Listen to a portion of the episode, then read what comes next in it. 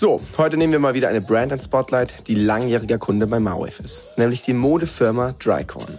Drycorn wurde 1996 gegründet und hatte wie die meisten Fashion-Marken anfangs einen sehr starken B2B-Ansatz. Ihr Ziel war es, Händler zu begeistern und so die Vertriebsstruktur aufzubauen. Mittlerweile findet man sie in so ziemlich jedem Retailer in der Innenstadt, doch nun hat das Unternehmen sich ein neues Ziel gesetzt. Nämlich in Zukunft 20 bis 30 Prozent des Umsatzes über den eigenen Online-Shop zu erwirtschaften. Wie sie das schaffen wollen und wo sie auch aktuell heute stehen, das erklärt uns gleich Corby, der das Thema Digital und E-Commerce bei Drycorn leitet. Der Newcomers Podcast. Das Weekly E-Commerce Update mit Jason Modemann. Hallo Corby. Hallo Jason, hi. So, wir kuscheln heute ein bisschen, weil tatsächlich haben wir nur ein Mikro. Ähm, aber umso mehr freue ich mich natürlich, dass du hier bei uns im Office bist, dass wir das in Person aufnehmen. Ähm, und ich glaube, am spannendsten wäre, wenn wir einfach mal starten mit dir ähm, und du mal die Marke Dreikorn und auch dich selber kurz vorstellst. Ja, äh, erstmal vielen Dank für die Einladung. Freut mich sehr, hier zu sein. Ähm, ja, ich bin der Corbinian. Ich bin ähm, ja, Head of Digital bei, bei Drycorn, bin seit ja, jetzt ungefähr drei Jahren mit an Bord bei der Marke. Ähm, habe angefangen als Head of E-Commerce ähm, und ja dann später auch noch eben die gesamten äh, die gesamte Digitalstrategie für, für Drycon mit als Aufgabe mit dazu bekommen. Ähm, das heißt, aktuell mache ich äh, ja B2C und B2B E-Commerce für Drycorn plus eben die Digitalstrategie und ähm, ja, treibe, treibe das so ein bisschen, bisschen voran. Bevor ich bei Drycon war, äh, war ich bei Tigger, die heißen jetzt äh, Young Poets oder Yps, genau, ähm, und habe dort das Online-Marketing gemacht. Ähm, ja, habe bei denen angefangen, wirklich jede Ad irgendwie einzustellen, äh, jeden Banner hochzuladen, jede SEA-Anzeige, den Text zu schreiben und so weiter. Ähm, als ich dann gegangen bin, habe ich das kleine, aber feine ja, Online-Marketing-Team bei, bei, bei Tega geleitet und wurde dann eben von Drycorn abgeworben äh, für den gesamten E-Commerce-Bereich eben. Und ja, bevor ich das gemacht habe, äh, ich, äh, habe ich Mode- und Designmanagement studiert an der AMD in München. Äh, den Studiengang muss man sich so vorstellen als ja, 50 Prozent BWL, 50 Prozent Modebranchen-spezifisches Wissen also, ja, keine Ahnung, Textiltechnologie, Bekleidungstechnologie, äh, ja, welche Arten von Strick gibt es, welche Webarten gibt es, wie kann man Textilien ausrüsten, damit sie bestimmte Funktionen haben und so weiter. Genau. Das heißt, ich war schon ja von Anfang an eigentlich dazu verdammt, irgendwie in der Modebranche zu, zu landen und habe seitdem auch nicht mehr wirklich den Absprung geschafft. Ähm ja gut, aber du hast ja auch wirklich das perfekte Profil dann eigentlich für die jetzige Stelle, oder? Also du hast äh, in einem Studium irgendwie genau die richtige Grundlage bekommen, hast dann bei Tigger äh, wirklich das Operative gelernt. Das finde ich immer total angenehm, mhm. auch wenn wir mit, mit, mit Strategen zusammenarbeiten, die aber selber dann mal irgendwie einen Banner erstellt haben oder selber mal eine Ad äh, live genommen haben und ähm, leitest jetzt bei Dreikorn dieses ganze Thema Digital und E-Commerce so das ist ja ein Riesenthema für euch, oder? Ihr kommt ja als, oder vielleicht erzählst du auch erstmal noch mal ganz kurz ein bisschen was über Dreikorn, auch wo ihr herkommt. Die kommen, die ist ja schon ein bisschen älter, noch ähm, gut etabliert, würde ich sagen, aber ähm, vielleicht gibt es doch den Zuhörer, die jetzt damit gar nichts anfangen können. Ja, ähm, Drycorn gibt es seit inzwischen 26 Jahren. Wir sind ein deutsches Modeunternehmen ähm, aus der ja, eigentlich ein bisschen aus der Provinz. Ähm, sind äh, in, in Kitzingen bei Würzburg, haben, haben wir unseren, unseren Hauptsitz, äh, waren von Anfang an dort und ähm, haben uns zu einem ja, internationalen Modeunternehmen entwickelt. Innerhalb von 26 Jahren haben äh, eigentlich begonnen mit dem Thema Hosen, äh, Herrenhosen und äh, haben uns seitdem das Sortiment äh, erweitert, sind, haben inzwischen ja, ein Vollsortiment Damen und Herren, ähm, bieten wir alles an, eben von Unterwäsche über T-Shirts bis zu Hosenanzüge, Jackenmäntel, äh, Accessoires. Genau, haben dann volles Sortiment, haben einen sehr starken B2B-Fokus äh, gehabt und sind darüber auch groß geworden in den letzten Jahrzehnten, haben alle Händler von, äh, alle großen stationären oder, oder Online-Händler äh, wie Zalando, About You oder eben auch ja, Peak und Kloppenburg, Bräuninger, Genau, und auch eben sehr viele kleine Boutiquen ähm, haben ja da eben deutlich über 1000 äh, ja, Handelspartner, bei denen wir erhältlich sind, äh, vor allem eben im Dach- und Benelux-Raum, ähm, aber eben auch international. Stark. Ihr seid knapp 200 Mitarbeiter mittlerweile. Wie viel Umsatz macht Dreikon? Ähm, ja, kann ich nicht ganz so drüber grob. sprechen, leider. Ähm, ja, aber also wir, wir, sind, wir sind nicht mehr ganz klein, ähm, auf alle Fälle, aber, aber ja, kann ich nicht so sprechen, leider. Okay, ich google das im Nachgang und füge das ein. So, kleiner Einschub vom Jason aus der Zukunft. Drycorn macht laut North Data in den letzten Jahren irgendwas zwischen 60 bis 70 Millionen Euro Jahresumsatz. Ich glaube, was jetzt super spannend ist, ist auch hier wieder das Thema, ihr kommt ja ganz stark aus dem B2B. Also, wie du gesagt hast, ihr seid sehr stark drauf gekommen, äh, gegangen, viele Handelspartner zu gewinnen, in vielen verschiedenen ähm, Point of Sales dann irgendwie zu erreichbar zu sein.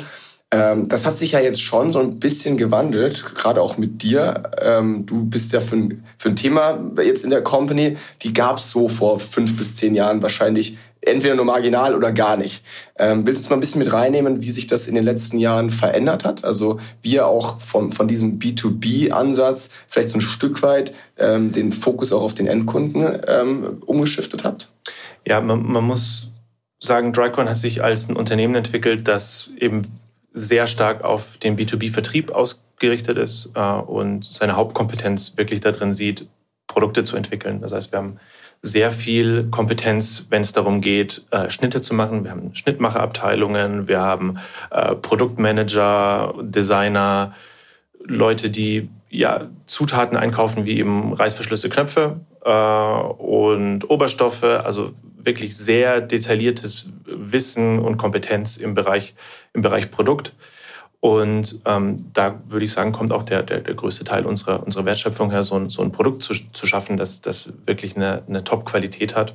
Der wirkliche Fokus und auch die Ressourcen darauf sind, sind tatsächlich erst seit, ich würde sagen, äh, 2019. Und damit sind, sind wir tatsächlich nicht die Ersten gewesen, die äh, auf diesen Zug aufgesprungen sind, auf diesen ganzen E-Commerce-Boom, äh, sondern waren relativ spät dran ähm, und haben deshalb ja da auch ein bisschen was, bisschen was aufzuholen. Unser Ziel ist es natürlich, äh, einen gesunden Anteil äh, am Unternehmen über äh, ja, eigenen E-Commerce zu, zu machen.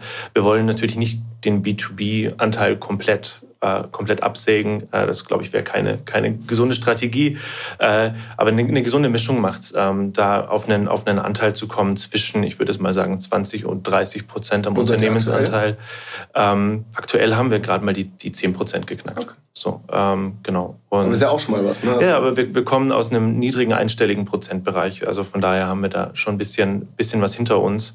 Ähm, und äh, ja, wirklich eine, eine, sehr gute Entwicklung hingelegt. Also als ich auch mit dazugekommen bin, bei, bei, bei Drycon hatten wir eine, äh, ja auch so, was die ganze technische äh, Landschaft angeht, ähm, ja einen relativ großen Aufholbedarf äh, und haben uns dort erstmal ja 2020 und ich glaube, das war die, die härteste Phase, die wir, die wir da hatten, äh, einen komplett neuen Technologiestack hingestellt, ähm, was ja begonnen hat mit einem eigenen PIM-System, äh, dann einem, einem DAM-System, um die ganzen äh, äh, ja, Medien, die man hat, so vorzuhalten, Content Delivery Network, ein neuer Shop und so weiter. Also sehr viel technische Basis hinstellen, um äh, sowas eben auch auf einer größeren, äh, auf einer größeren Skalierung betreiben zu können. Und ähm, ja, sehr, sehr, viel Grundlagenarbeit, die sich jetzt äh, in, in den letzten zwei Jahren, glaube ich, ganz gut ausgezahlt hat. Mhm. Gut, du meintest gerade, ähm, ihr seid richtig stark im Produkt. Äh, das sieht man auch, hast du mir vorher erzählt. Ihr macht ihr habt eigenes, na klar, also Produktdesign natürlich habt ihr Inhouse, aber auch wirklich das ganze Thema rund um Einkauf. Was, was gibt's für Materialien, die wir benutzen wollen? Du meinst vorher, welcher Reißverschluss ist der beste? Also ihr geht da wirklich ins Detail, was ihr wahrscheinlich auch in vielen anderen Fashion-Brands äh, äh, voraus habt. Also das könnt ihr richtig gut. Jetzt eine ganz steile These. Ich würde fast sagen, früher, und mit früher meine ich jetzt wahrscheinlich auch noch vor eurem Gründungsdatum, früher hat sich eigentlich ein Großteil der Fälle das beste Produkt durchgesetzt. Ähm, und das ist heute nicht mehr immer der Fall. Das ist äh, so eine Disziplin dazugekommen, jetzt gerade über eben ähm, diese ganzen Push-Medien durch viele Marketingkanäle, die du sehr stark skalieren kannst, wo ich immer mehr auf dem Markt, auf dem Markt merke, das ist ein Produkt, das ist eigentlich scheiße, aber irgendwie können die Gründer ganz gut Marketing. Ähm, wie würdest du dazu stehen? Also reicht es heutzutage, ein gutes Produkt zu haben? Oder sind eben diese, diese Themen vorne raus in der Kommunikation mindestens genauso wichtig für, eine, für einen Unternehmenserfolg? Ähm, ja, ein ganz interessanter Punkt. Also ich glaube, dass äh, das Akquirieren von Kunden tatsächlich relativ, äh, ich will, will jetzt nicht sagen einfach ist, aber einfacher ist, wenn man natürlich eine ganz klare Markenbotschaft hat, eine ganz klare äh, D2C-Ausrichtung, eine leicht verdauliche Nachricht, die sich auch leicht über soziale Medien kommunizieren lässt. Ähm, aber wenn das Produkt nicht passt, dann glaube ich, ähm, hat man ein Problem mit äh, Retention, also die Kunden wirklich zu Fans zu machen, die bleiben. Und ähm, bei uns ist das, glaube ich, eher, eher andersrum. Äh, wir haben eine sehr, sehr treue Fanbasis, die, die häufiger kauft, weil sie wissen, dass sie sich auf die Qualität verlassen können. Und für uns ist eher das, das Thema, wie bekommen wir Leute äh, dazu, dass sie, dass sie unsere Fans werden. Also unser Produkt ist jetzt auch nicht, nicht billig. Äh, das ist ähm, ja in einem, in einem vernünftigen Premium-Segment angesetzt. Das ist jetzt kein, kein ja, Luxus, ähm, aber es ist auch äh, alles andere als, als äh, billige Fast Fashion. Ähm, deshalb ist es ähm, ja für uns eher die Herausforderung, wie bekommen wir Leute dazu, die jetzt noch keinen Kontakt mit der Marke hatten, noch keine Erfahrung mit der Qualität haben, die auch wirklich zu einem, zu einem Erstkauf zu, zu bewegen. Äh, dann einen Zweit- oder Drittkauf daraus zu generieren, ist für uns dann eher Aufgabe des Produkts und ein bisschen Nudging im Online-Marketing, dann mal wieder zu erinnern, hey, du könntest ja mal wieder vorbeischauen. Ähm, und das sehen wir eigentlich, dass das, dass das sehr gut funktioniert und unsere Retention Rates da eigentlich, äh, ich würde mal sagen, überdurchschnittlich sind. Okay. Ähm, das fände ich spannend. Also kannst du da mal so ein bisschen drauf eingehen, wie oft kauft ein durchschnittlicher Kunde bei euch? Beziehungsweise, also ich würde da jetzt zwei, mich würde da jetzt zwei Zahlen als Marketer interessieren. Zum einen wirklich so ein bisschen hinten raus, eben Customer Lifetime Value, Retention Rate, also wo, wo liegt ihr da? Zum anderen aber auch vorne raus, weil natürlich ein hochpreisigeres Produkt in der Regel auch einfach höhere Acquisition Costs natürlich äh, benötigt. Ne? Die Leute müssen euch erstmal vertrauen, muss sehr viel, ähm, sehr viel Vorarbeit geleistet werden, bis der Kauf äh, letztendlich stattfindet. Ähm, deswegen, das würde mich total interessieren. Was zahlt ihr vorne raus für einen Kunden und wie schafft ihr es hinten raus, ihn zu halten? Mhm. Ähm, also ich habe versprochen, dass ich, dass ich nicht zu sehr auf, auf, auf so konkrete KPIs eingehe. Ähm, ich kann, ich kann aber so, so, so viel sagen, ähm, für, für uns sind natürlich Dinge wie, wie eine Customer äh, Acquisition Cost äh, ja, ganz wichtig, um äh, zu, zu beurteilen, wie, wie gut treffen wir eine, eine, eine Zielgruppe. Ähm, und dass, dass die, die KPI, auf die wir natürlich im Wesentlichen versuchen zu, zu optimieren, eine, eine Wiederkaufrate ist, aber eben auch so, so Dinge wie ein, ähm, äh, ja, ein durchschnittlicher Warenkorb oder auch wie viele Artikel legst du, legst du in den Warenkorb. Das ist äh, allein schon deshalb wichtig für uns, weil wir wie natürlich alle anderen Modemarken auch im Online-Bereich äh, Probleme mit äh, dem Thema Retouren haben und das versuchen so, so weit wie es geht natürlich zu reduzieren.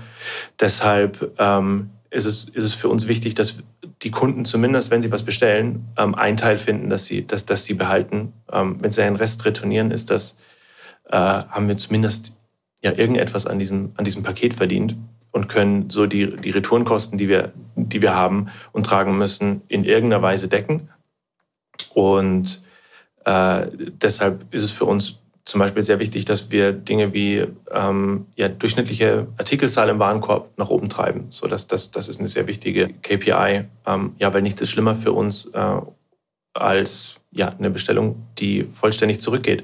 Und äh, das merkt man ja auch mit, mit, mit Firmen, die zum Beispiel rein darauf optimieren, äh, dass überhaupt eine Conversion stattfindet, ähm, aber dann halt äh, sehr viele Einzelteile verschicken, dass die dann echt ein Problem haben, auch, äh, auch Geld damit zu verdienen, ähm, wenn die Returnquote eben so hoch ist. Also ich, Zalando hat das neulich in ihrem, äh, äh in ihrem ja, Bericht ganz, ganz deutlich gemacht, dass es für sie auch ein Riesenproblem ist, dass sie ähm, sehr viele Einzelteile verschicken, die auch wieder zurücknehmen müssen und ähm, dadurch sehr, sehr wenig hängen bleibt am Schluss auch.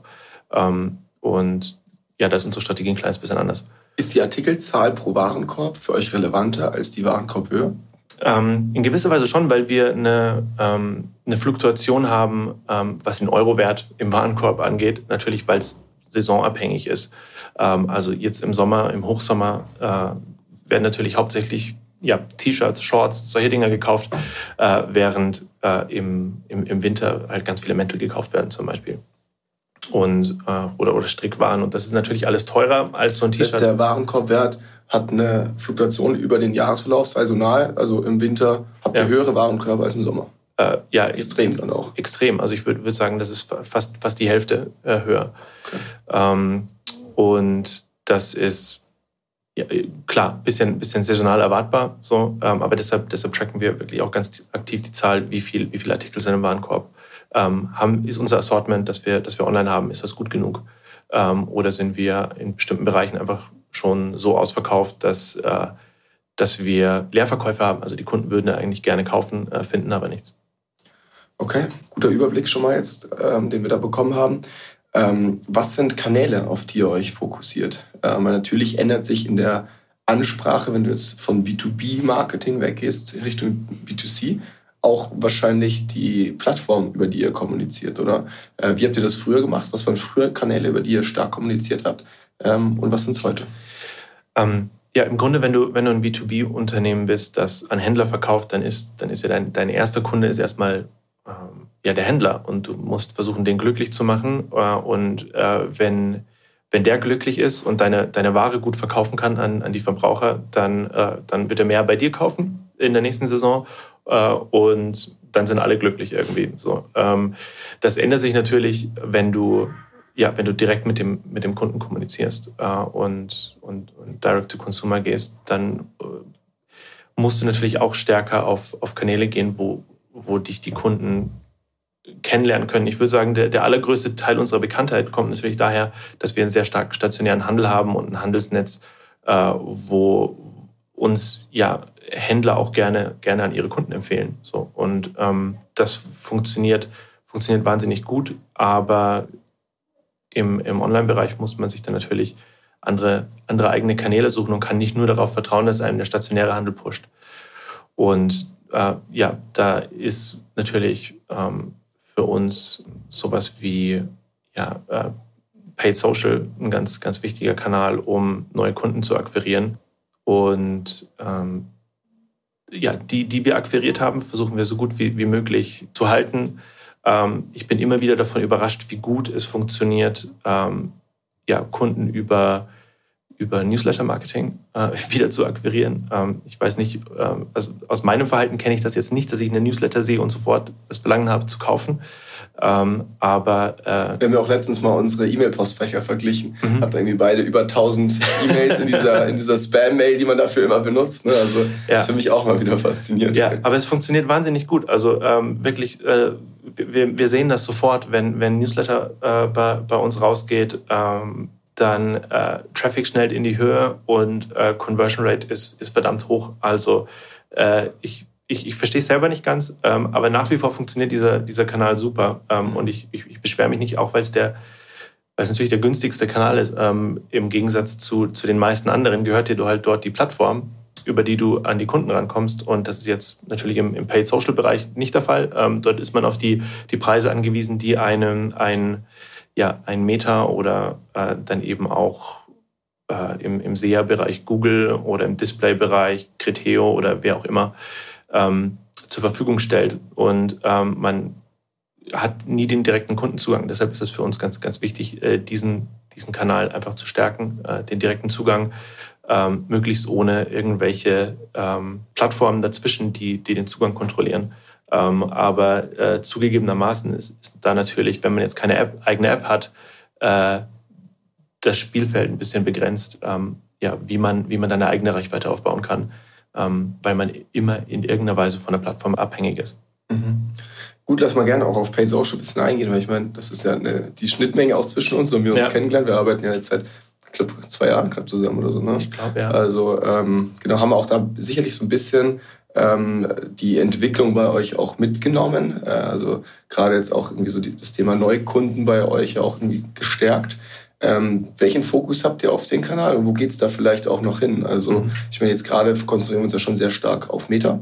Ähm, habt ihr davor in, im Bereich Social Media irgendwie dann auch noch äh, weitere Schritte jetzt irgendwie dieses Jahr zu gehen? Ähm, ja, natürlich sind, sind unterschiedliche Sachen bei uns, bei uns in Diskussion. Ähm, ich, ich, will jetzt nicht, nicht, nicht, ausschließen, dass, dass Kanäle wie TikTok oder sowas für uns äh, auch relevant, äh, relevant werden können. Ähm, ich würde aber sagen, das ist noch ein bisschen, bisschen eine, eine Diskussion, die, die relativ offen ist bei uns, bei uns intern. Ähm, früher oder später müssen wir uns da, glaube ich, mal entscheiden. Ja, aber äh, eine, eine Sache, die wir, die wir jetzt ganz, ganz aktiv voran, vorantreiben wollen, und das haben wir jetzt in den letzten Monaten äh, schon gemacht und gerade ziehen wir ja mit euch die ersten Learnings draus, ist äh, wirklich auch Content ganz spezifisch für Pay Social zu, mhm. zu produzieren, der eben äh, speziell darauf ausgerichtet ist Und ähm, da machen wir gerade die erste Testingrunde mit, mit, mit Content mit euch, ähm, ja, was da gut funktionieren kann, welcher Angle gut funktioniert und ähm, ja, wollen das definitiv in dem Jahr noch, noch weiter vorantreiben äh, für die, für die Herbst-Winter-Kampagne nochmal eigene Inhalte äh, produzieren, äh, die eben ganz spezifisch darauf ausgerichtet sind, nur äh, den Bereich Paid Social äh, zu, zu, zu optimieren, ähm, Klickraten zu optimieren, Conversion Rates zu optimieren. Ähm, ja, äh, wirklich sehr spannend. Also ähm, die ersten Testings, die wir da mit euch gemacht haben, äh, zeigen, dass ja so KPIs wie eine Klickrate oder eben eine Conversion Rate gar nicht unbedingt mit einhergehen muss. Also wir haben jetzt ähm, halt auch ja, Assets äh, mit euch getestet, die wunderbar geklickt haben, aber am Schluss kauft keiner. Mhm. Ähm, äh, ja, und gerade am besten eben beide KPIs irgendwie nach oben zu kriegen, ist jetzt, ist jetzt die Challenge. Äh, und bin, bin, bin sehr gespannt, wie das, wie das funktionieren wird im Herbst, Winter. Ja, ich finde es so, so geil, weil also am Ende ist ja so, dass wir jetzt ja zum Beispiel auch mit vielen Startups zusammenarbeiten, für die das jetzt halt irgendwie, ich sag mal, seit zwei, drei Jahren schon so gang und gäbe ist. Ne? Äh, wir kommen jetzt mit hier, hey, äh, wir haben jetzt hier so unsere ersten Content-Testings in Paid Social aufgesetzt und ähm, da muss man halt schon verstehen, das ist ja eine komplette Umerziehung eigentlich gerade, ne, die wir hier auf einem, in einem Konzern ja mehr oder weniger ähm, durchsetzen müssen. Ne. Am Ende ist jetzt, also Tricon gibt's länger als mich und äh, da sind natürlich die ein oder anderen Prozesse dann einfach auch schon drin und da ist dann halt der Fokus im Content auf anderen Kanälen, vielleicht eher auf, auf einem Website-Banner oder teilweise haben wir auch Kunden, die noch stärker im TV oder sowas sind. Ne? Ähm, und natürlich ist es da gar nicht so, also kein Schritt, den du von heute auf morgen gehst, zu sagen, hey, wir ballern jetzt hier UGC-Ads oder sowas, sondern da ist ja auch eine ganz andere, ein ganz anderer Anspruch an die Werbung noch gegeben. Ähm, was sind da so die größten Herausforderungen jetzt gerade für dich? Weil das ist jetzt ja nur einer von wen, also das ist ja ein Kanal und in diesem Kanal eine Maßnahme, die wir da ergriffen haben. Äh, aber du hast ja mehrere Kanäle und da das, das, das du, du bist ja da so ein bisschen der, der, der, der, der Strippenzieher. Deswegen, was sind die größten Herausforderungen gerade für dich in dieser Transformation? Ähm, ja, also äh, das Unternehmen gibt es tatsächlich jetzt schon, schon, schon eine Zeit und es sind, sind auch Leute in diesem Unternehmen seit, seit Tag eins tätig, die, die, die ja noch immer sind. Also es arbeiten auch Leute länger bei Drycon, als es dich gibt. So. Ja, also ähm, ja, das ist äh, tatsächlich eine Herausforderung, da irgendwie alle, alle mitzunehmen. Am, am Schluss musst du immer mit zu einer Organisation arbeiten und, und, und auf keinen Fall irgendwie, irgendwie dagegen. So, man, man, äh, man, muss, man muss alle, alle mitnehmen. Und ähm, das, das ist im Grunde die, die Herausforderung und man muss halt wissen, naja, wenn man, wenn man sowas machen möchte, geht das halt nicht hauruck, sondern, sondern, sondern Schritt für Schritt.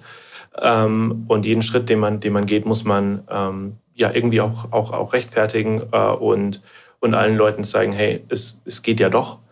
Ähm, und gleichzeitig halt auch nie irgendwie eine, eine, eine Brand-DNA ähm, verraten. Ich glaube, das ist das, was man als, als, als so eine Modemarke ähm, ja wirklich mit immer vermeiden sollte, irgendetwas zu tun, was nicht auf die Markenbotschaft einzahlt. Irgendwas, das, das gegen die, die Markenbotschaft spricht, bloß weil es jetzt clicky ist oder so.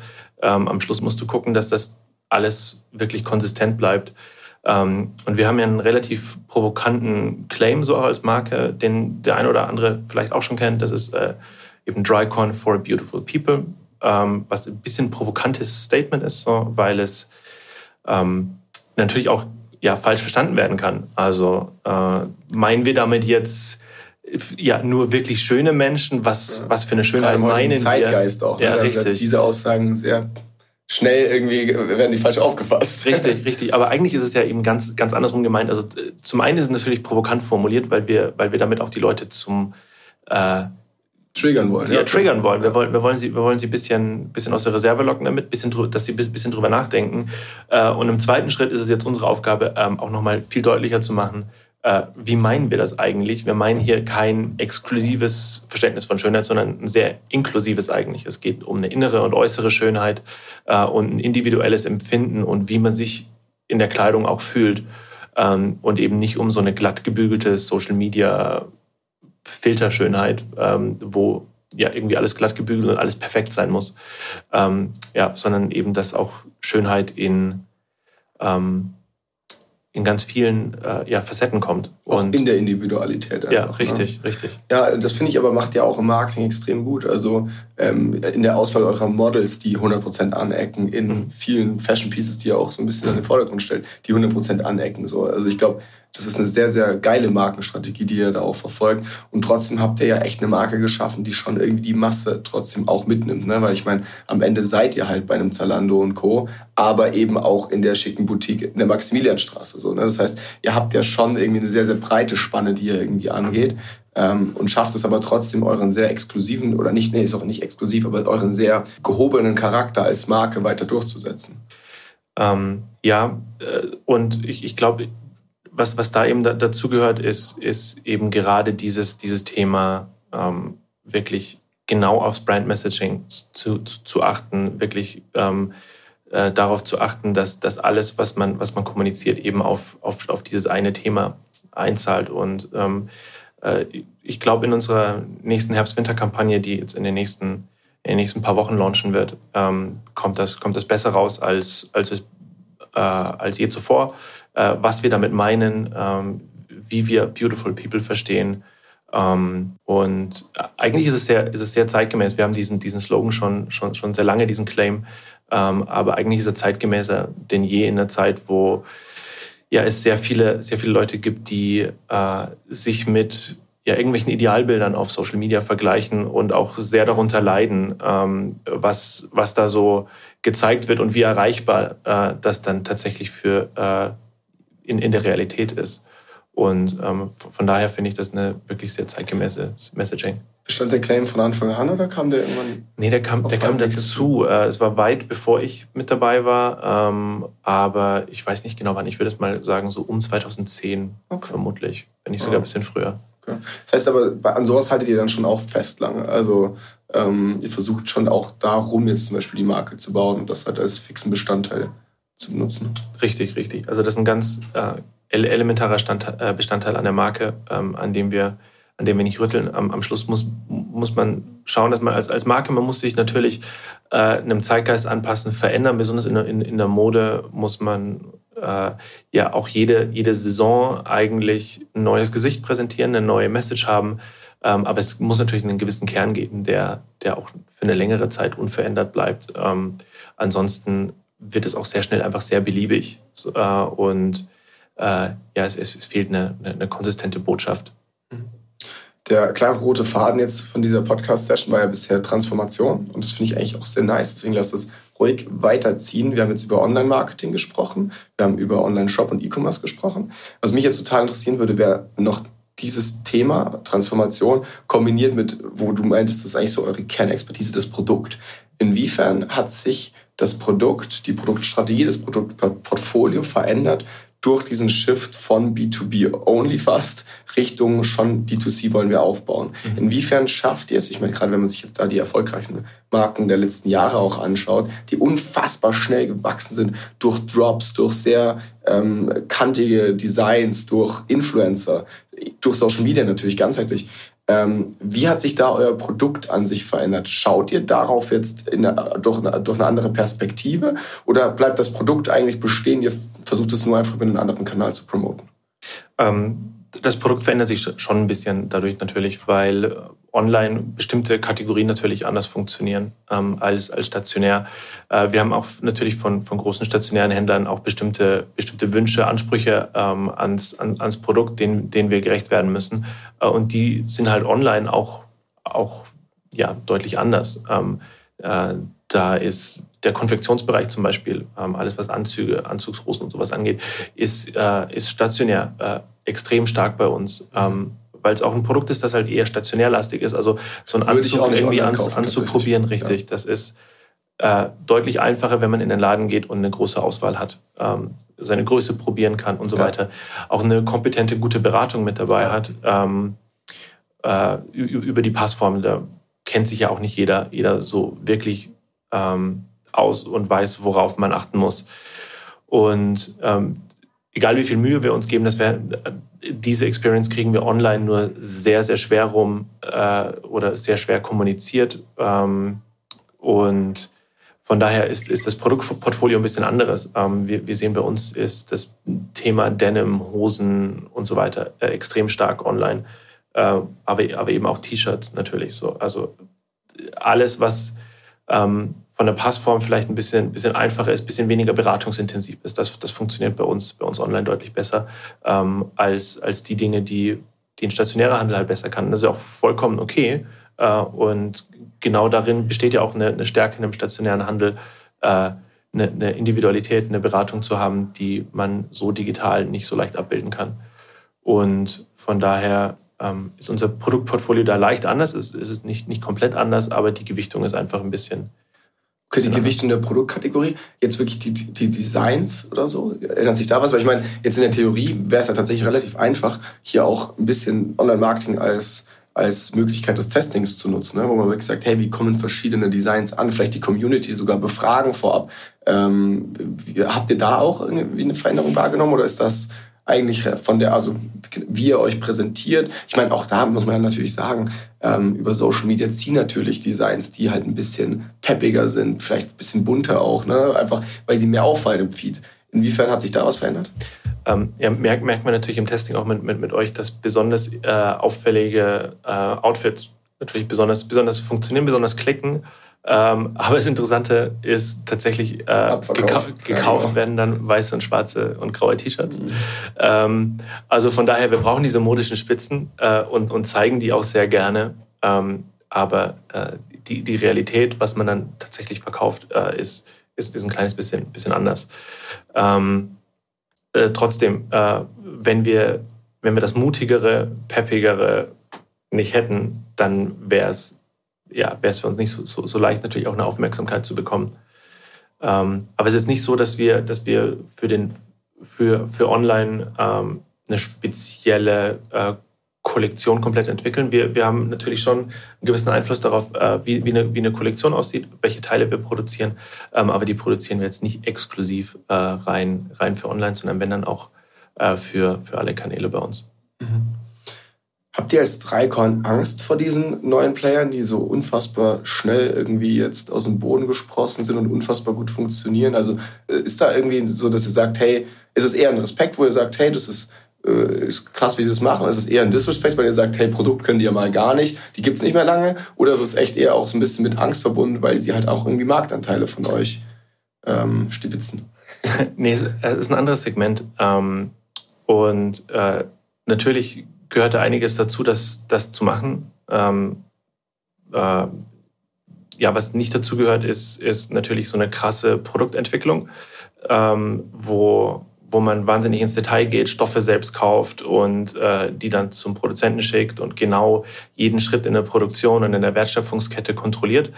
Äh, das ist es nicht, sondern bei, bei denen liegt es halt deutlich mehr im, äh, im Marketing, in der Verknappung, äh, in, in der Dropstruktur, äh, wie sie ihre Sachen vertreiben. Ähm, und in, insofern ist das ein bisschen, bisschen anderes Modell, bisschen anderer, ähm, bisschen anderer Approach, ähm, vor dem wir jetzt nicht, nicht, nicht unbedingt Angst haben, weil es eben, glaube ich, auch ein deutlich anderer Kunde ist. Mhm. Ähm, oder wenn es der, der, derselbe Kunde ist, dann, dann äh, kaufen die da aus einem, aus einem, anderen, aus einem anderen Bedürfnis. Ähm, ich glaube, dass nach wie vor so ist, dass wir ein sehr gutes Preis-Leistungs-Verhältnis äh, bieten können ähm, im, Kon im Konfektionsbereich, bei, bei Hosen, bei Denims, ähm, dass andere, mit dieser, die diese Produktexpertise nicht haben, äh, so, so nicht unbedingt, unbedingt erreichen. Wächst Dreikon aktuell? Äh, ja, definitiv. Wie sehr? Gehört auch zu den Dingen. Ich muss noch ein paar Zahlen rauskitzeln, ja, weißt du? Ja, habe hab ich gemerkt, habe ich gemerkt. Ähm, ich, ich, kann sagen, dass wir, äh, ich kann ein bisschen was zu, zu Online sagen, weil es weil, auch mein, mein Bereich ist. Dieses Jahr? Äh, online definitiv, ja. Okay, und ja. insgesamt? Vielleicht. Vielleicht. Okay. Ähm, weiß ich ehrlich gesagt nicht, ähm, weil wir äh, natürlich auch ja sehr starke Saisonrhythmen haben ähm, und äh, im Grunde zwei große Zeiträume haben in einem Jahr, wo wir, äh, wo wir Orders sammeln von, von, von Kunden. Das ist einmal im Frühjahr, Sommer, einmal Herbst, Winter. Mhm. Äh, und da, wir verkaufen jetzt aktuell die Saison äh, Frühjahr, Sommer 23. Es hat vor ein paar Tagen begonnen, dass wir dort äh, Orders gesammelt haben. Ent entsprechend äh, kann ich dir noch gar nicht sagen, ob wir ähm, äh, auf, auf welchem Wachstumskurs wir, wir, wir, wir da sind. Aber äh, ich kann so viel sagen, dass das Jahr bisher sieht, sieht tatsächlich sehr, sehr positiv aus. Und ähm, auch bei uns online äh, stemmen wir uns da gerade gegen so diesen ähm, Stagnationstrend, den es ja auch bei vielen großen Playern gerade gibt äh, und sind auf einem, einem sehr deutlichen Wachstumskurs online. Ähm, und das, das spricht dafür, dass wir, dass wir da einiges richtig machen gerade. Okay, das hört sich doch gut an. Ähm, letzte Frage. Gab es in der Zeit, in der du jetzt bei Dreikon gearbeitet hast, schon mal eine Kollektion, die so richtig in die Hose ging oder eine, die so richtig abging? Also merkt man das stark, ob eine Kollektion ankommt oder ist das halt relativ konstant dann doch irgendwie, weil man auch die Erfahrung mitbringt? Äh, ja, doch. Äh, da gibt es de deutliche Unterschiede. Ähm, also am, am, Schluss muss man immer äh, einen richtigen Zeitpunkt, einen richtigen Zeitgeist treffen. Ähm, und, und ja auch ein Jahr vorher, ne? das muss man ja Ja, richtig. Also richtig. jetzt wird ja für ne also Sommer nächstes Jahr wahrscheinlich ähm, gerade designt. Ne? Richtig, also wir designen gerade Herbst, Winter 23. Boah, schau mal. So, also äh, jetzt werden die Entscheidungen getroffen, die im Herbst, Winter 23 äh, funktionieren, sollten. funktionieren müssen. So. Und das ist echt, echt tough. So. Also das ist und dafür haben wir halt ja, Designer, Produktmanager, die genau das machen müssen, genau diesen, diesen Trend äh, erwischen müssen. Ähm, weil im Gegensatz zu vielen Fast, Fast Fashion Labels haben wir nicht, nicht die Möglichkeit, innerhalb von zwei, drei Wochen ähm, ja, komplett zu designen und das auf die Fläche zu bekommen. Ähm, das hat bei uns deutlich längere äh, Vorlaufzeiten ähm, und deshalb ja, ist das immer so ein bisschen Forecast. Ähm, das gelingt meistens gelingt aber nicht immer. Äh, manchmal ist man mit der Farbe irgendwie dran vorbei, manchmal ver, ver, ver, verpasst man äh, einen bestimmten Produkttrend, äh, den man, den man, auf den man eigentlich aufspringen sollte. Ähm, das passiert uns aber zum Glück, wenn dann irgendwie nur einmal. Äh, und äh, in der nächsten Saison äh, ist es dann, ist es, wieder. sitzt es dann wieder. Ähm, aber wir hatten definitiv auch ja, schon kleinere Löcher in bestimmten Produktgruppen, wo wir gemerkt haben, okay, da haben wir, da haben wir es nicht erwischt. Ähm, genauso aber in die andere Richtung, wo wir äh, komplett überrascht waren von der Nachfrage, weil wir, äh, weil wir ein Produkt hatten, das äh, ja natürlich wahnsinnig durch die Decke geht ähm, und innerhalb von ein paar Tagen ausverkauft war ähm, und wir äh, von überall geguckt haben, die Bestände zusammenzukriegen, äh, um das alles online zu bekommen. Ähm, geht, zum, geht zum Glück in, in beide Richtungen, aber äh, zum Glück eher, eher in die, dass wir die richtigen Trends erwischen und, ähm, und dann schnell ausverkauft sind.